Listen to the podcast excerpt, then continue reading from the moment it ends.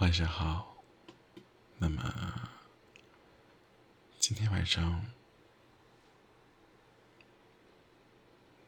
咱们要给你们讲的故事，名字叫做《嘿，我们多久没联系了？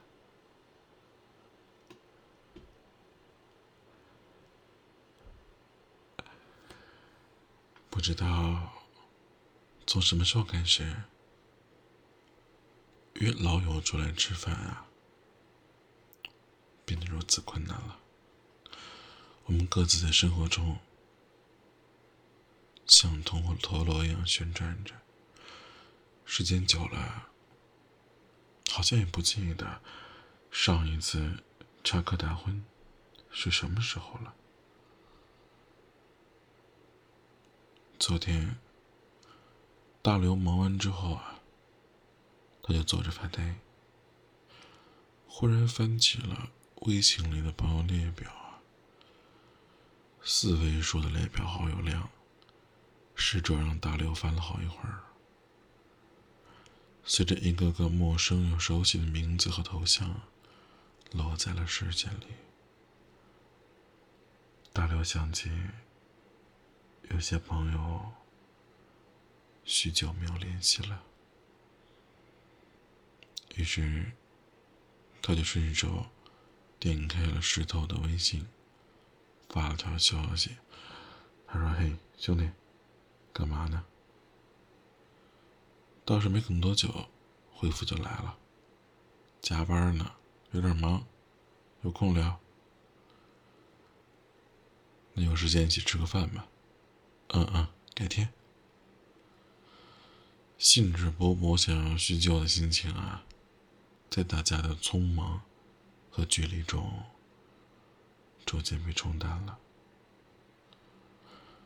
忽然想起一个老朋友，以为仍然是那种曾经互相黑的友情啊，数年的发条消息过去，而发现对方和自己的关系，似乎已经有了一层空间。和时间的隔膜，而言语中也有一丝微妙的感慨。我们怎么了？我们不是朋友了吧？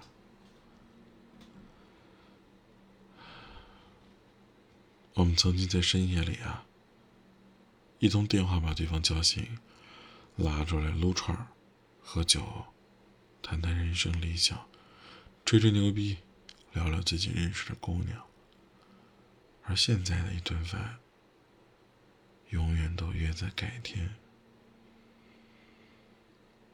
像是恋爱中的男女啊，谁也不信谁说的永远，谁都不知道永远到底有多远。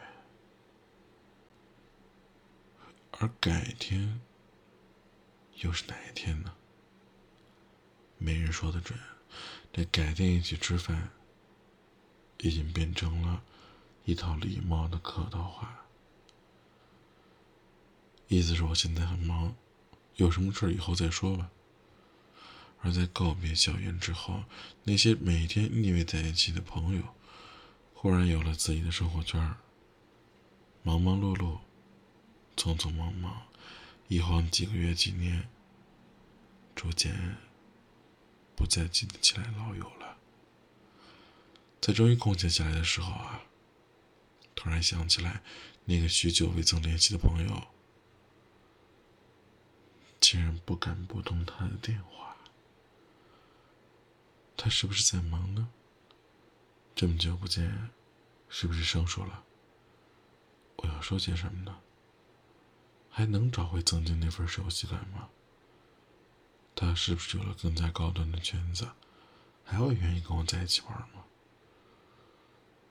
在许许多多的顾虑中，犹豫着，也害怕自己的邀约被拒绝，自己的热情显得太傻。但珍视这段友谊的人，总会是会鼓起勇气联系旧友，不管结果尴尬不尴尬。而小林总是每隔一段时间啊，就空闲下来，会给朋友发微信回消息。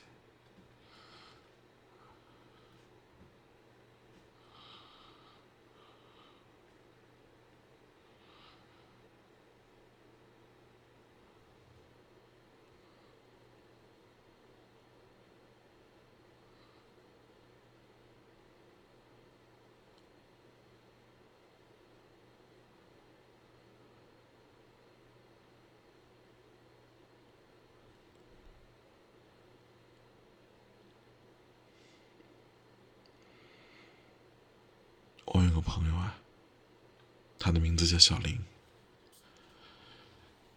这小林呢，他总是每隔段时间，只要空闲下来了，就会给朋友发信息、打电话或者闲聊，问大家有没有空一起吃饭啊，什么时候可以约出去玩啊，费尽心力，协调着时间，耗尽着脸面。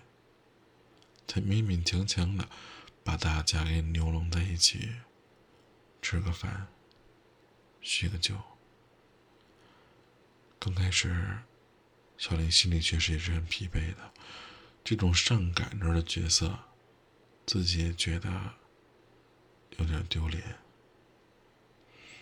好像每个人都在忙，只有他自己啊，每天都很闲，而每个人都有新朋友，而只有他没有。整天丢着这些老朋友。其实，小林生活也很忙，而他的新朋友相处的也很不错。只是，他心里会比较念着那些旧友。大部分时间里，或者说甚至是全部的时间里，都是小林主动。而小林不主动的时候，朋友们好像不见了，没有人在群里说话。也没有人主动聊天，更没有人主动提起约饭。而小林在这种情况中常常想：要不就算了吧，总这样热脸贴人家冷屁股。对于那些老朋友，却也仍然舍不得就这么疏远了。有句话说得好啊：“你我本没有缘分，全靠我死撑。”啊，凭着我这样的信念。小林从来没有放弃过约大家吃饭这件事儿，啊，就是不再计较是不是有人主动找自己了，而渐渐的，那些好像曾经勾肩搭背喝酒吹牛的友谊啊，又回来了，而中间那道道说不清道不明的尴尬气氛，也就那么消融了。在人际关系中，相处讲究平等。但一段关系的开始，总是要有些人要先付出的，有些人支撑。所有感情都需要去经营，人和人之间交往总有一颗真心。既然有了真心呢，就不要计较是否主动了，你是否跌份。你还愿意和他做朋友的话，那就聊一聊。放开那些让你微妙尴尬的心理负担，大步的向前迈过去，寻找你许久未联系的朋友吧。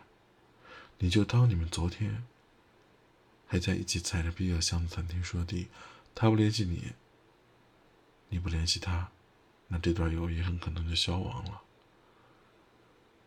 不是只有爱情才会错过，友情同样也会。我的老朋友。一起吃个饭吧，也不要改天了，改天大家都很忙，不如就明天吧。如果你很累的话，那么我过去找你，一起喝碗热腾腾的汤，也暖暖我们许久未见的心。你说好吗？